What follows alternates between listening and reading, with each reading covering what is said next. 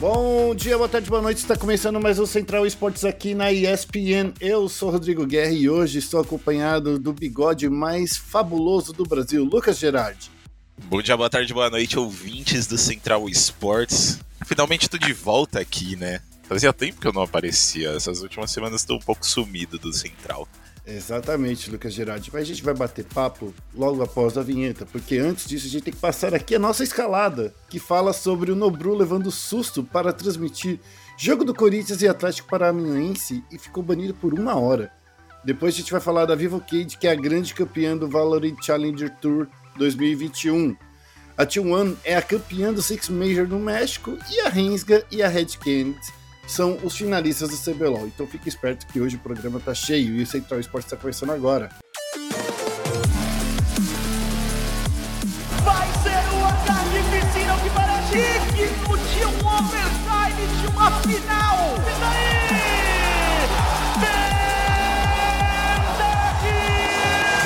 Começando aqui o Central Esportes, Lucas Gerardi, você aí ó, fica vacilando aqui toda segunda-feira e agora não tá querendo mais aparecer aqui no Central Esportes com a gente. Por que, que, que tá acontecendo isso?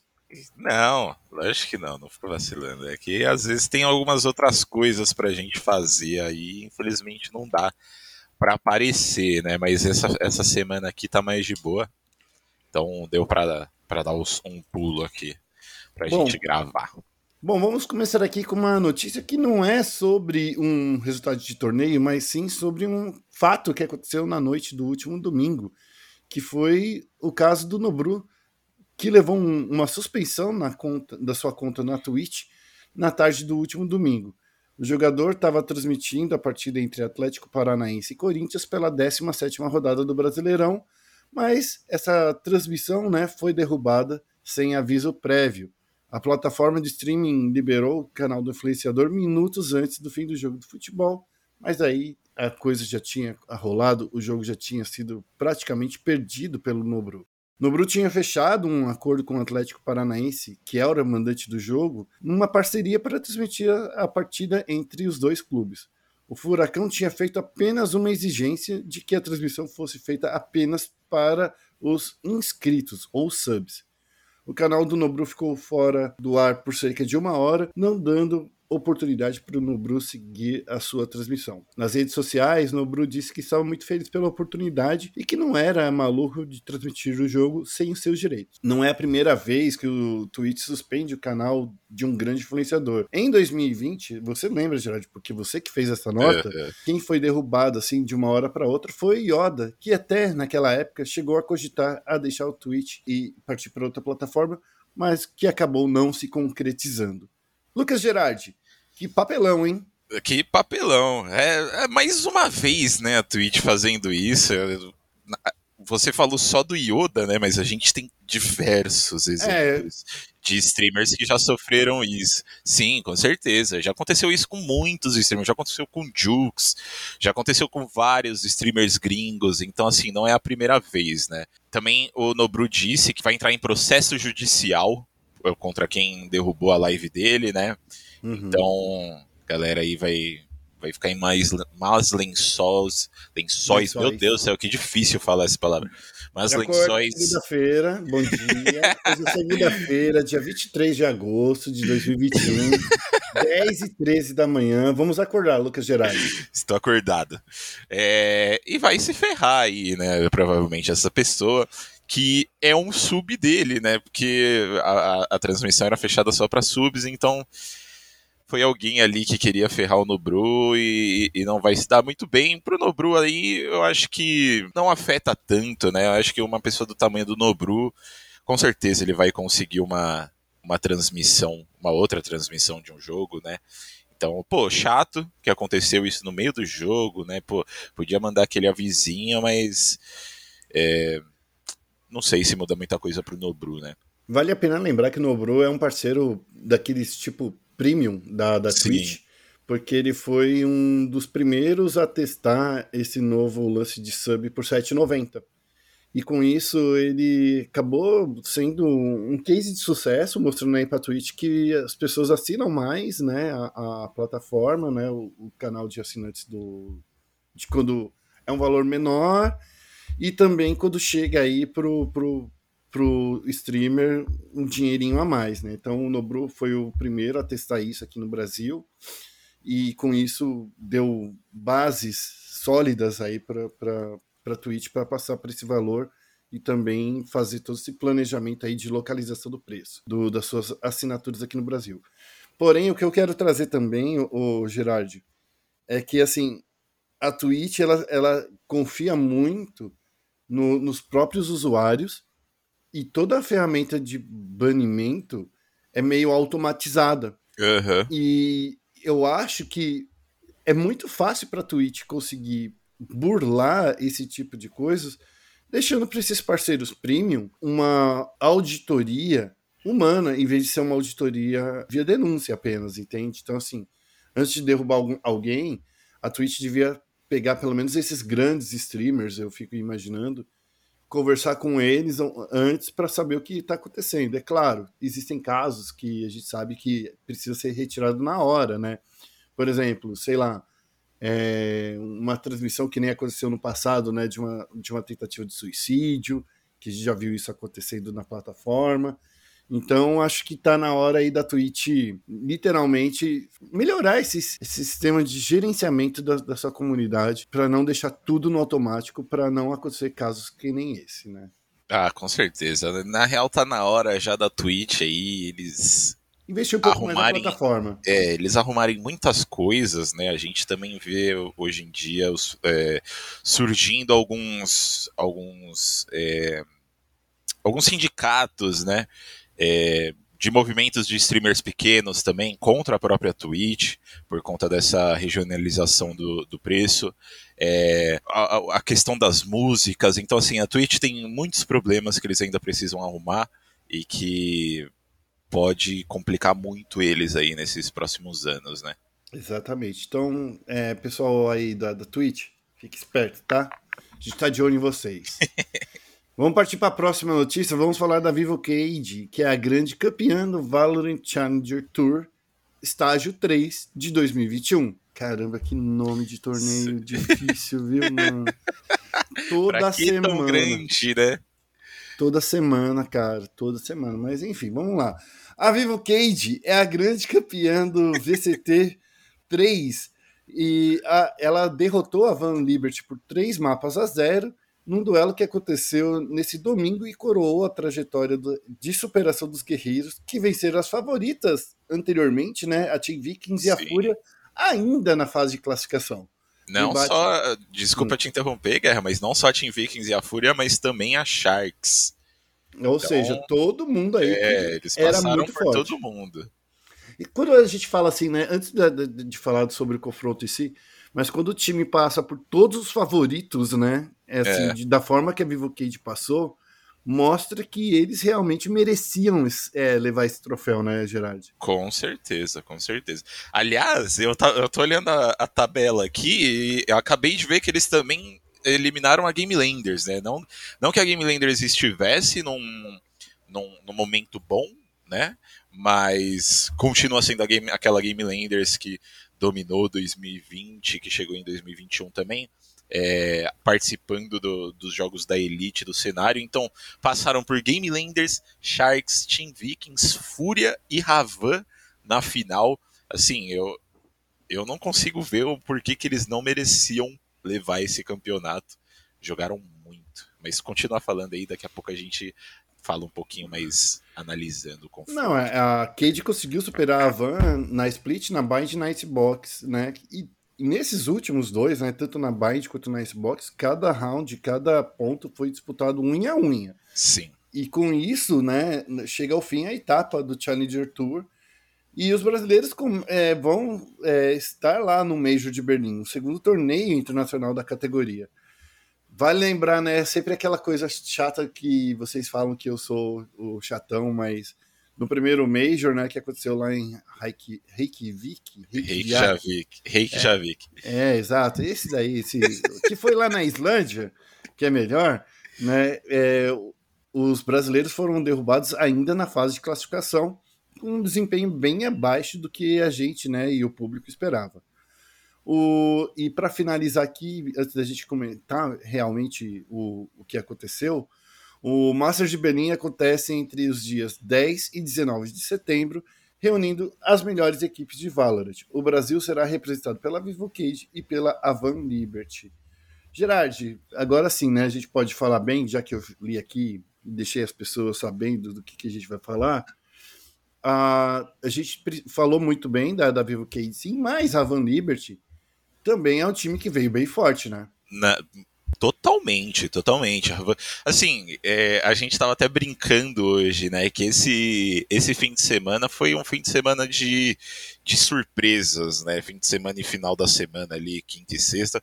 Foi, um, foi, foi muito de surpresas, porque a gente viu times que a gente não imaginava tanto chegando tão longe, né? É, a Rava Liberty a gente havia mostrando um desempenho muito forte nos campeonatos anteriores, eles chegaram aí nos, nos playoffs prontos para garantir a vaga deles e garantiram contra a Fúria. Jogaram, estão jogando muito, vão representar a gente muito bem também. A Kate Stars que perdeu para Sharks de 2 a 0 ali na, na na parte de cima da tabela, foi para repescagem, atropelou todo mundo que entrou na frente deles para ganhar de 3 a 0 a final. Então, em cima da Rava Liberty, né, que passou direto pela, pela chave superior. Então, acho que a gente vai estar muito bem representado no, no Masters de Berlim. Esse confronto foi, assim, foi um confronto digno de final, né? A gente viu ali na split um 13 a 11 para Cade e os dois outros jogos foram tudo prorrogação, né? 16 a 14 na Bind para Cade também e 14 a 12 na Icebox. É, acho que vale muito destacar o Hit, né? Que é o, o duelista ali da Cade Stars, é, que jogou assim. O que esse moleque fez nesse, nessa série não tá escrito. Ele jogou muito. É, e provavelmente vai levar algumas premiações aí da galera da comunidade que gosta de dar medalha para o pessoal, né? A galera do Valorant Zone ali que, que faz essas medalhas e entrega para eles. O Hit terminou a série com 78 eliminações e 52 é, mortes. Então, assim, ninguém ninguém da série chegou perto dele. O que chegou mais perto ali foi o Liazzi da Ravan, que ficou 50, 67 barra 57, mas também não foi muito perto, assim. Então, a gente está muito bem representado no Major de Berlim, mas, mas eu não vou hypar. Não eu não vou hypar porque da última vez que eu hypei deu, deu merda. É então, é verdade. então eu vou ficar quieto, não vou falar nada, deixa os caras ir para lá e a gente vê o que, que eles vão fazer. Eu acho que tem um, um, fator que é bastante importante a gente lembrar, que o maior problema que a gente tem hoje em dia no cenário de Valorant que a gente só vai saber realmente como a gente está globalmente quando a gente olha para esses torneios internacionais. Né? No primeiro torneio internacional a gente não foi tão bem, a gente acabou descobrindo que a Europa e os Estados Unidos estão a, a, aprenderam não confiar só na bala, né? Também na, no tático, e, e, isso é uma coisa que o Brasil ficou devendo bastante durante o Mundial lá da Islândia, né? Da Islândia? Era Islândia? É, é. Eu tava, tava, viajando aqui. É, no primeiro Mundial da Islândia, a gente confiou muito na bala, é, na mira, né? E eu acho que o tático nosso, principalmente o, na questão de uso de habilidades e também de operadores, acabou sendo bastante aquém daquilo que a gente esperava do que fosse. Então, eu acho que agora é a, é a hora da gente segurar a, a, a, calma, com paciência e ver aí com que os times brasileiros estão lidando antes da gente começar a hypar. Acho que acho que dá para dar bom, mas eu não sei, sendo bem honesto, eu não sei como estão os outros times pelo mundo para saber se a gente conseguiria passar por eles de uma forma que a gente imaginava no início. Então, vamos esperando por aí. Exato. Principalmente também porque agora esse Masters de Berlim é, não só o Brasil está levando representantes novos, né? Não tem nenhum dos que participaram do, do de Reykjavik, mas também as outras, as outras regiões, por exemplo, é, esse Master de Berlim, eu acho que tem três, se eu não me engano, tá? É, são quatro equipes que participaram do de Reykjavik, que é a Sentinels, a Cru, a Crazy Raccoon. Na verdade, são três mesmo, são só três É, são essas três equipes, então assim, são todas equipes novas, né? Equipes que a gente não viu atuando internacionalmente ainda. Uhum. Então é muito difícil saber como que o Brasil vai se sair. Mas é, vendo nosso nível aqui, parece que vai ser muito bom.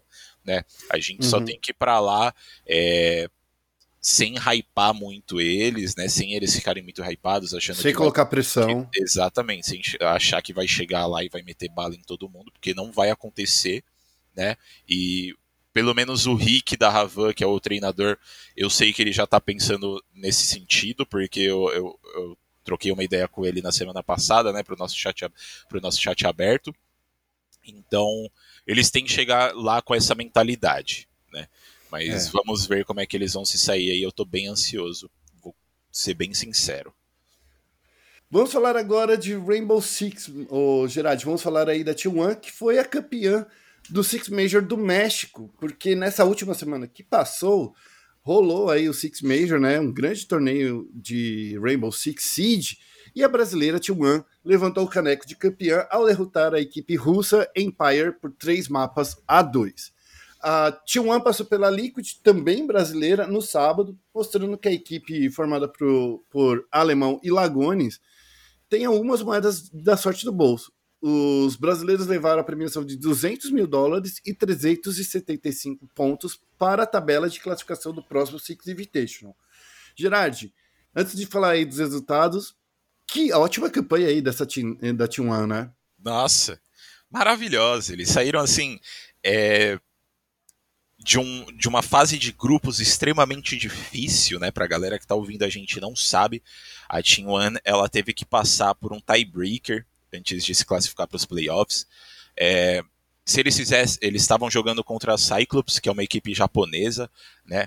E nesse último jogo contra a Cyclops, eles precisavam fazer um 7 a 0 para avançar é, diretamente, ou um 7 a 1 ou um 7 a 2 para ir para o tiebreaker. Se fizesse mais do que isso, eles não passavam para os playoffs e eles conseguiram fazer um 7 a 2 ali no consulado, jogaram muito, esse jogo foi muito da hora de assistir. E aí eles foram pro tiebreaker de novo contra a Cyclops e ganharam em um 7 a 4 ali no chalé. Jogaram muito também. E aí foram lá para os playoffs e fizeram o que fizeram, né? Bateram na Dark Zero ali nas quartas de finais, bateram na, na Team Liquid nas semifinais ali, é, perderam o primeiro mapa e depois ganharam e colocaram o primeiro 7 a 0 assim, eu, eu não tenho certeza dessa informação, mas eu tenho quase certeza de que deve ser o primeiro 7 a 0 assim, em uma hum. competição é, oficial nos últimos anos, porque assim, eu não lembro mesmo, e, e vi muita gente comentando é, que não lembra a última vez que, que uma equipe fez um 7 a 0 então assim, um 7 a 0 em cima da Liquid ainda, que é um time é. que vem muito forte, né? Pô, fui finalista do Six Invitational, já é um, assim uma campanha incrível para Team One. É, depois disso, para mim, se eles nem ganhassem a final, eu acho que já ia ser ótimo para o Brasil, né? Mas foram para a final contra a Team Empire e no último mapa fizeram um 7 a 1 né? Foi quase um 7 a 0 aí. Deixaram os US fazer um pontinho ali para não ficar feio para eles, para não ter que passar debaixo da mesa. Mas jogaram muito, jogaram muito. O T1 jogou muito, o KDS estava dando gosto de ver jogar. Todo, todo clutch que ele sobrava, o moleque ia lá e, e fazia esse clutch. O Levi também jogou muito, não é à toa que levou o MVP do campeonato, né? E Alemão, Lagones, pô, todo mundo jogou extremamente bem. Foi, foi bem legal mesmo. E eu quero trazer aqui uma, uma característica aqui, o, o Gerard, porque assim, quem a gente mandou para lá, né? Foi a T1, foi a Fúria, é, a NIP a, e, a, e, a Liquid. e a Liquid, né? A, a Liquid e a Fúria e a T1 passaram numa boa no grupo deles. A NIP, que é a atual campeã do Six Invitation, Sim.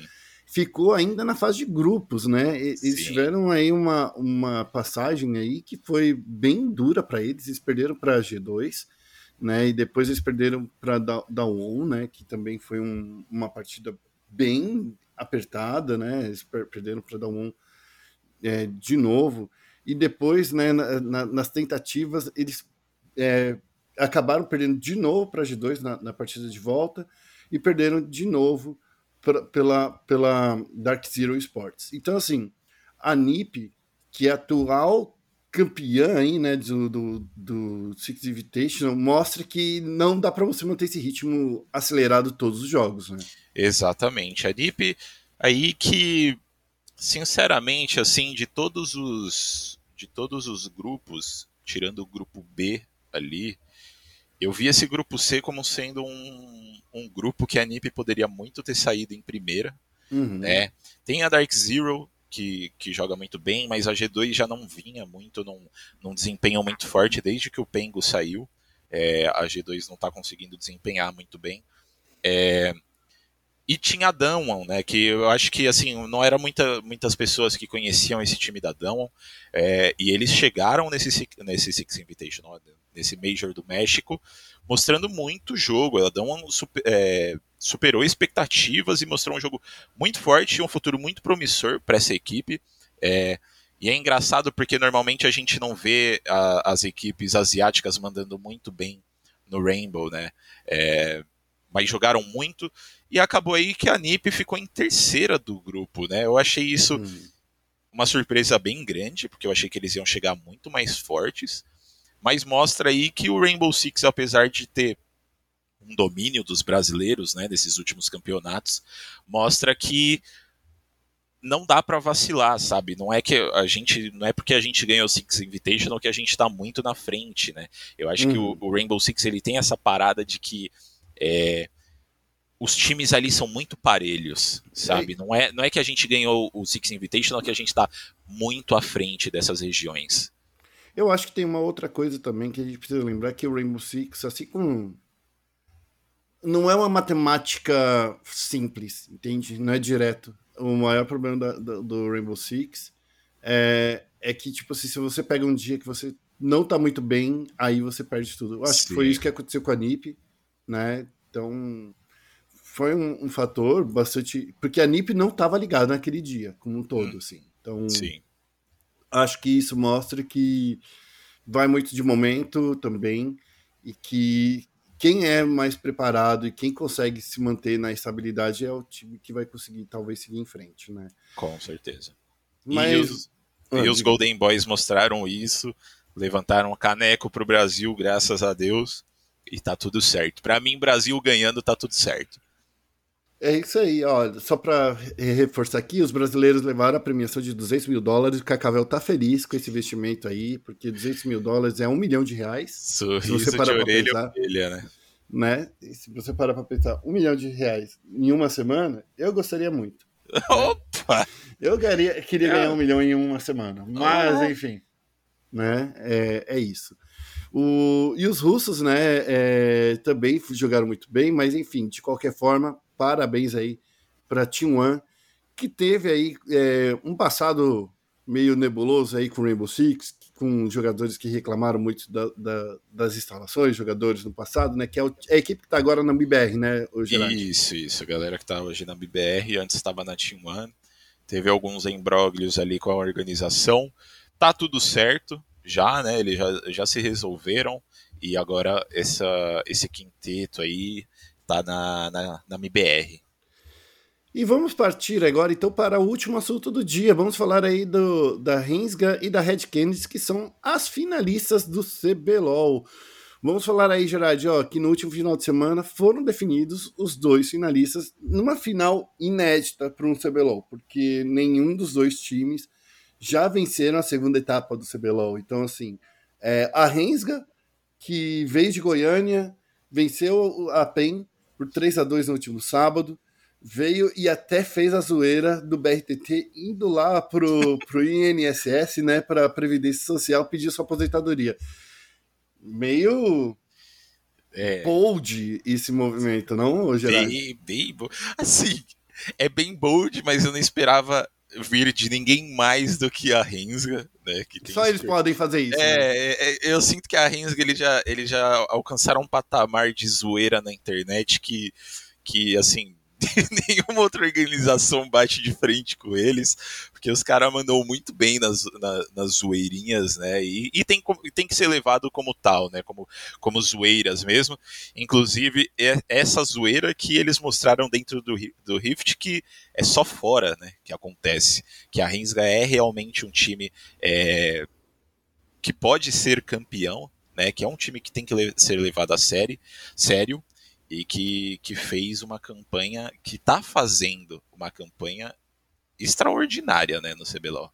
Exatamente, né? É, lembrando né, que a Rinsga demorou para engrenar, né? Foi o melhor time da segunda etapa e a última derrota que eles tiveram foi para a própria PEN. Sim. Né? Então, assim, é, na, na, na, no retorno do CBLOL, né? Mas, assim, eu não sei se. Muita gente disse que dava para prever esse, esse momento da Rensga, porque de verdade, tanto a PEN quanto, quanto a Rensga, fizeram uma partida digna de uma final, na minha opinião, tá? É, foi um, um, um confronto muito forte. Acho apenas que, talvez, entretanto, contudo, que a PEN estava num tunnel vision e não deixou espaço para o Tinoz brilhar, saca? Uhum. Eu acho que se o eu acho que o Tinoz estava apagado nessa série, jogou, jogou muitas partidas com a, com a Syndra, eu acho que foram, as, foram três partidas que ele jogou de Syndra, e Syndra não é um, um personagem assim tão forte assim para você jogar no, numa não, não dá muita pressão, né? E quando a gente vê ali as coisas acontecendo, pelo menos na minha opinião, acho que daria para ter dividido um pouco da experiência da, da, da, da oportunidade. Porém, o Hobbs jogou demais também, né? Jogou muito, jogou muito. Assim, Hobbs eu... quase carregou esse time nas costas, cara. Sim, com certeza. Você falou do time, mas assim, eu, eu, eu já não via o Tim vindo na, no, mesmo, no mesmo ritmo que ele estava vindo no primeiro split, né? Já um, um pouquinho antes dos playoffs ele já não estava mostrando, se mostrando tão forte que nem ele estava no, no primeiro split. É, e é curioso, porque quando eu conversei com ele, ele falou que ele ia voltar muito mais forte para os playoffs, né? E eu acho que faltou mesmo um pouquinho é, de team nessa série aí. Eu é, queria muito ver ele conseguindo jogar mais, mas a gente viu aí o Yuri jogando demais, né? O Yuri jogou muito essa série, ele, eles conseguiram anular muito bem a PEN. O time inteiro da Rensga jogou muito bem, né? E é, e é muito legal ver isso, é muito legal ver um time como a Rensga, que no primeiro split, vale lembrar aí, né, para os nossos ouvintes que talvez não saibam ou não lembram, a Rensga no primeiro split foi a última colocada na fase uhum. de grupos, na fase de grupos, ó, na fase regular. Então, assim, é, tá, eles estão escrevendo uma história incrível. Eu, eu, tenho certeza que o Jari tá assim, pulando na sala dele até agora com essa classificação para as finais né? E, e tem chances de ir para o Mundial. Então, uhum. assim, jogaram, assim, eu, eu acho que a PEN faltou muitas coisas, mas eu acho que a Rensga ali sobrou muitas coisas também. Eles jogaram, eles estão jogando muito bem, eles vêm mostrando isso. Assim, né, algumas pessoas ficaram com um pouco de, de receio com essa Rensga, porque eles começaram o campeonato muito bem, e aí teve o, o, caso de punição do Yuri ali na segunda semana, e aí depois eles não conseguiram performar tão bem. No retorno, ali eles conseguiram jogar muito melhor, como você acabou de falar, e estão mostrando que, que os investimentos valeram a pena, né? Sim. Ó, para não falar que o Tinoz não jogou, a primeira partida ele estava muito bem, viu, Gerard? Uhum. Porque na primeira partida ele, ele fez um 9-1-9 em cima do Yuri, que ficou 1/2/4. Então, assim, a primeira partida da PEN foi uma partida daquelas, assim, da PEN que a gente estava acostumado de ver, né? É, tirando a, a surpresa para mim, que na minha opinião foi o, o, o, o Lucy trazendo o Trundle, para mim foi a primeira partida, aquela PEN que a gente sempre via, né? Que era a partida que, que a PEN vinha, vinha forte. Mas depois, eu acho que o time como um todo meio que, que falhou. Por exemplo, o BRTT na, no partida 2 trouxe a Ash, ficou 0/5/5, ou seja, não fez muita diferença. Uhum. O, o, o Damage fez uma partida animal nessa segunda partida. Na terceira partida, O Tinoz, apesar da vitória da, da PEN, né, o Tinoz saiu 0 3 11, né, não é, de novo, não é culpa só do, do Tinoz, tá? Porque o time todo da PEN, na verdade, né, tava muito forte. E essa vitória mostra que, por mais que o Tinoz não tinha, tivesse feito muitos abates, ele foi uma parte essencial para essa vitória, porque ele teve 11 assistências, né? E daí significa que o quê? Ele conseguiu circular pelo mapa, que ele conseguiu juntar junto com o time e tal. Mas aí eu acho que nas duas últimas partidas, ele, por mais que ele tenha brilhado de novo com a, com a Sindra, não foi o suficiente, principalmente na última partida, cara, porque a última partida, na minha opinião, foi a partida onde o Yuri trouxe o, o, o Lucian dele e conseguiu causar um impacto muito forte. Não só o Yuri, como também o Chiari. O Chiari também veio muito forte nessa, nessa última partida. E assim, tá, foi, eu acho que a série mais emocionante que eu vi nos últimos anos, inclusive, tá? Eu ia falar dos últimos tempos, eu ia falar assim, que foi uma partida que emocionante dos últimos anos. Então, assim, Muita gente reclamando do Lucy, mas o Lucy foi muito impactante na partida também. Ah, o que precisa ficar claro, acho que para todo mundo aqui, é que esses dois times eu acho que eram os melhores times que tinha né, na, juntos num, numa final, numa semifinal, e, e, foi muito bom. Agora, Red Canids e, e Rensga, a Red também passou por cima da Vorax, né? Vamos mudar aqui de, de foco, mas assim, Rensga foi vitoriosa com, com louros e, e todos, todos os créditos. E a PEN jogou e não se entregou. Eu acho que essa é a história que precisa ser contada. Sim, Ponto. com certeza. Já Red Candies contra Vorax, eu acho que foi uma história diferente e é uma história até que mostra o quanto que, por exemplo, pessoas como eu, que não acreditavam muito na Red Canids, precisam prestar mais atenção, sabe, num, em algumas coisas nas qualidades, porque eu, eu foquei, por exemplo, tô falando, tô fazendo minha meia culpa aqui de um split inteiro, não acreditando na Red Kennedy. Mas é, quando eu parei para analisar a Red Kennedy, que foi na última quinta, sexta-feira, eu falei assim, pô, tem algumas coisas aqui que, por exemplo, se o time parasse de lutar é, de uma maneira desenfreada, se o Titã fosse agressivo no momento que tivesse que ser agressivo, é, ou até se o Aegis conseguisse impor o seu ritmo é, do, na selva adversária, como foi que aconteceu é, é, nessa semifinal de, contra a Vorax, se eles conseguissem arrumar esses detalhes, e pelo visto eles conseguiram, eles sairiam, sairiam vitoriosos. E mesmo depois de muito tease, cara, muito tease na partida de Vorax e Red Kennedy, tease dos dois lados, tá? Uhum. É, eu vejo que, que a Red Kennedy tem uma malícia muito particular, né? Então eu gostei muito de ver a evolução da Red Kennedy, conseguiram corrigir aí o que eles tinham que corrigir. Titã só foi dar uma calecada lá para ele. No final, porque, né? Tava jogando contra o Kalec, então não dá para você fazer uma calecada, tem que ser um cara expert. Só foi fazer as, as calecadas quando ele estava ciente, e é por isso que eu acredito que a Red Kennedy está num, numa crescente melhor. Porém, agora, dando meu veredito, já meu palpite, eu acho que a Rensga leva. Ô, louco. Tá, vamos lá. Esse jogo da, da Red contra a Vorax. Esse fim de semana, a gente falou no começo do, do podcast, né? Mas esse fim de semana aí, ele foi. Foi um fim de semana de surpresas, né? Eu acho que quase ninguém assim esperava que Rensga e Red Kennedy iam passar para a final. Né? Eu acho que eu, eu esperava uma Vorax assim totalmente diferente do que a gente viu e a Red assim aproveitou esse momento da Vorax, né? Mostraram se mostraram totalmente superiores. Eu acho que inclusive a chegada do Gravitar na Red foi um, uma coisa assim que mudou totalmente o time, totalmente. Eu acho que o Gravitar ele está organizando muito bem uh, as coisas dentro de jogo e também trazendo alguns piques extremamente interessantes, né? Como o Kled no mid ali, que na hora que eu vi eu fiquei Kled mid, como assim, né? É meio estranho. A gente viu nessa série, no geral, a gente viu picks diferentes, né? Como esse, esse, esse Kled, a Lux do Crastiel no segundo jogo. Foi uma série assim muito legal de assistir, né? É, e mostrou uma, uma Redkins muito forte.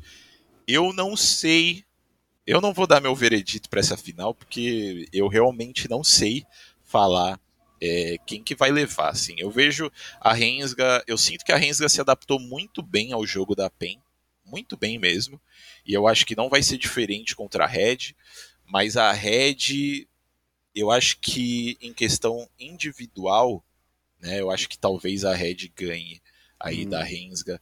É, eu acho que mecanicamente os jogadores da Red são, são melhores. Eu, eu acho que a, a dupla ali, Jungle Mid, talvez esteja no mesmo nível, mas no top e no bot eu acho que a Red tem jogadores melhores e vamos ver o que, que vai acontecer, né? Eu não, eu não arrisco dar palpite. Ah, tem que dar palpite sim. Agora é a final. Agora eu acho que vai ser 3, eu acho que vai ser 3 a 2 essa final. E e o quê? Quem ganha? Alguém, Red ou Rensga? Não, não pode vir com essa não, mano. Você não vai ficar de cima do muro. Não, tá. mano. É... Eu acho que a Rensga ganha também. Eu gostei mais, de... eu gostei mais do jogo da Rensga. É... E eu acho que essa adaptação que eles tiveram contra a PEN vai ajudar muito eles no jogo contra a Red. É... E é isso, eu acho que eles vão ganhar. Mas eu não sei, independente de quem for pro Mundial, né, eu, eu, eu ouvi uma coisa que o Ranger falou um dia, né, no, na, quando ele estava lá no combo, é, sobre quanto ele queria que a PEN fosse pro Mundial, porque acha que esse seria o melhor para o nosso cenário. Hum. Né? E eu concordo muito com essa visão. É, eu acho que vai hum. ser legal a gente ver um desses dois times representando a gente lá mas ao mesmo tempo eu não acho que vai ser uma coisa muito boa para o nosso cenário. Eu acho que seria mais legal a gente ver uma PEN ali, não desmerecendo essas equipes, né? Mas pô, a PEN já foi pro MSI ali, eles estavam com uma bagagem já internacionalmente, eles já têm jogadores que já foram é, representar a gente lá fora. É, eu acho que no geral para o nosso cenário seria muito bom ver a PEN indo de novo, mas né, é, a Rensga foi muito superior e, espero que eles. que quem se classifique vá bem no, no Mundial também para trazer um pouco de orgulho pra gente. Você falou desse ponto do, do Ranger, né? Na minha opinião, eu sou. Eu sou.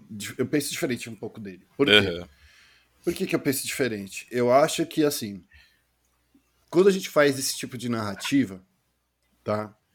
Quando a gente coloca essa questão do. Ah, o time que foi lá ele vai adquirir mais experiência.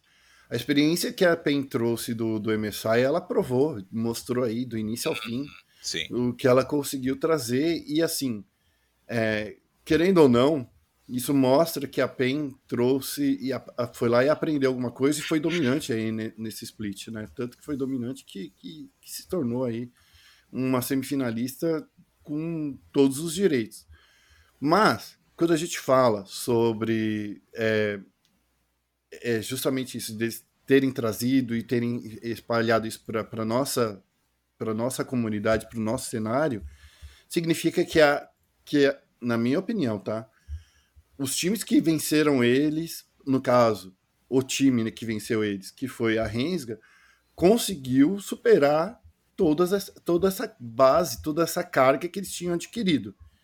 E com isso, eles podem chegar lá na, na, na China nesse, nesse ano, pegar mais essa experiência e trazer de volta para cá para o Brasil.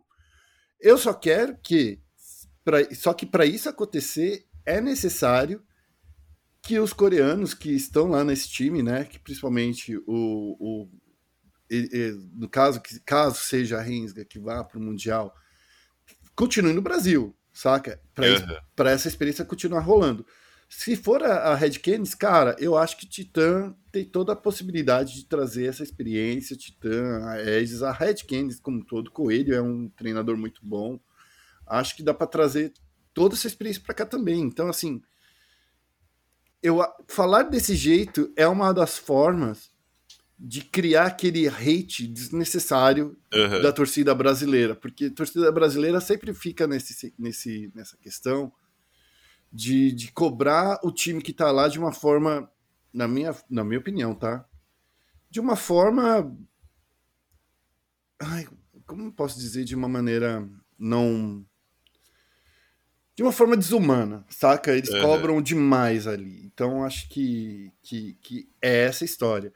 Ah, então, tanto o Hensger quanto o Red Kennedy, eles têm total capacidade de trazer, melhorar, aprender lá e trazer essa experiência de volta para o Brasil. No caso da Sim, Hensger é um pouco sim. mais difícil por causa dos coreanos, que pode acontecer do, do Kroc e do Yuri não, não ficarem no Brasil e com isso levarem essa experiência para o Mundial para outra região. Mas é, no caso da Red, a gente não vê esse risco acontecer, até porque os cinco jogadores são brasileiros e muito jovens, né? Então eu não vejo isso esse risco acontecer caso seja Red indo para lá. Mas de qualquer forma, se a PEN quisesse estar no Mundial, precisaria ter feito jogado melhor. Eu acho que Com essa era a questão. certeza. Com Então, certeza. é com isso. certeza. É, e também, assim, assim eu, eu concordo um pouco com esse, com esse pensamento do Ranger, mas ao mesmo tempo eu fico pensando, né? A PEN, nas últimas vezes que a gente viu eles aparecendo em coletivas ou dando entrevistas, tava muito no clima de o último Já ganhou? split. Não, o último split juntos, né? É, a gente sabe aí que o Tinoz ele tem, ele tem intenção de jogar lá fora. O robô, se eu não me engano, também tem. Então, assim, é, a gente não sabe o, o quão benéfico. Assim, pode ser que a PEN ir para o Mundial fosse uma coisa boa, né? Hum. de, de trazer muito ensinamento, de evoluir muito essa equipe, mas também se eles fossem muito bem assim, é, as chances do Tim e do robô ir pra, lá para fora eram muito grandes, né? Hum. Então Não sei não, hein? eu acho que é, eu acho que é sim, Hum. eu acho, principalmente na real os dois, eu acho que eles iriam lá para fora. É, não logicamente eu acho que não a ponto de jogar como titular né nos times principais talvez um academy ali. Então, mas não sei do que serviria a PEN ir, pra, ir lá para fora e trazer um, um conhecimento e ir bem, né? Se, se o time fosse se, se desfazer aí nos próximos meses. Claro que isso é só um, um sentimento que a gente tem é, vendo as Uhum. declarações dos jogadores, não é nada confirmado, inclusive o próprio John Hay disse que eles não sabem do futuro ainda. É, então,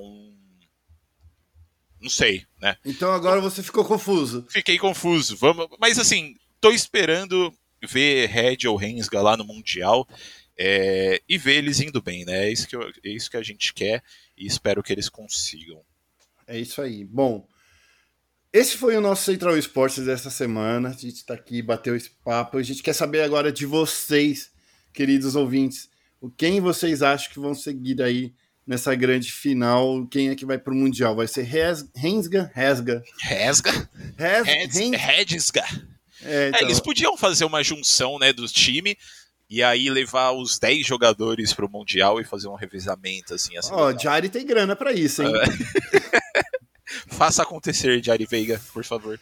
Ó, tanto o Jari quanto a Red Canids tem grana pra isso. Ó. Se, eles, se eles fizerem um acordo aí, ó, de levar 10 jogadores pra, do Brasil pra lá, vai ser uma coisa bem bacana. Quem sabe, vai saber. Então, né? Não, isso nunca vai acontecer.